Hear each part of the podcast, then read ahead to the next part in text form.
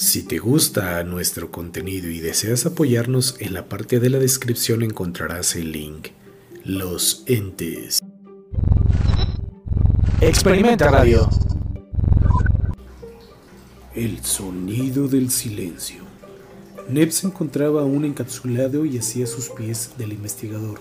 Solo podía observar a Ángela que imaginaba las peores atrocidades que podrían sucederle. Él no podía reconocer a los investigadores físicamente, pero por alguna sensación, ya que sentía que le provocaban dentro de su propio ser de escalofríos. Después de unos segundos en que todo se veía perdido, hizo acopio de sus fuerzas para controlar sus emociones y al fin pudo encaminar sus pensamientos a una estrategia que podría salvarlos a todos. Era un momento de utilizar a uno de sus entes ya capturados. Con la mirada fija buscaba a su aliada, quien se encontraba astutamente escondida tras unos árboles y lista para una seña y iniciar el ataque según su amo. Cuando sus miradas al fin se cruzaron, la aliada supo exactamente el plan de Neb.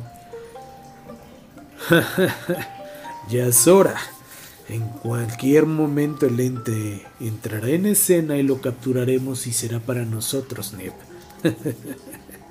Al momento en que termina estas palabras, la alada interrumpe en medio de ellos y golpea al investigador repetidamente hasta que lo suelta con algún signo de satisfacción. Además de ello, mantiene encapsulado a Neb y rompe el sello. Pero el otro investigador estaba preparado por si algo sí sucedía. Antes de que Neb pudiera levantarse, toma una pistola y le dispara a quemarropa. Neb vuelve a caer y otros dos mismos investigadores que escucharon el disparo se abalanzan contra la aliada, forzándola a tomar distancia. Neb aún trata de ponerse en piel, pero es inútil. Súbitamente una ráfaga de luz invade a todos los rincones, casi cegándolos a todos, y de esta luz provienen alaridos, demonios y seres desencarnados, pero que no todos pueden ver así como así. Cada uno mira su propio infierno, mentalmente frágiles solo pueden ver con todo lo que pasa que es un caos a su alrededor. El miedo se apodera de cada uno de ellos y de pronto el silencio se hace más profundo, como el que presagia las tinieblas. Así es.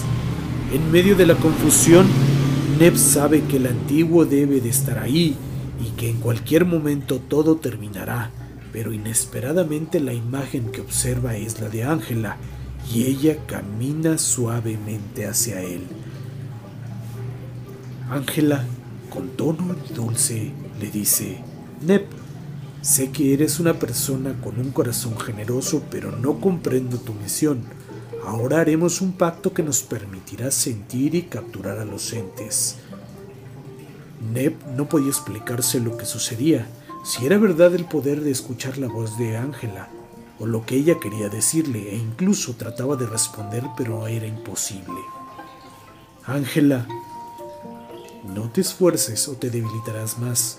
Lo único que debes de hacer es mostrarme tu alma. Ángela cuidadosamente abre el ojo de Nep, después toma su propia mano y se pincha con el dedo en el cual brota una gota de sangre que finalmente deposita en el iris de él.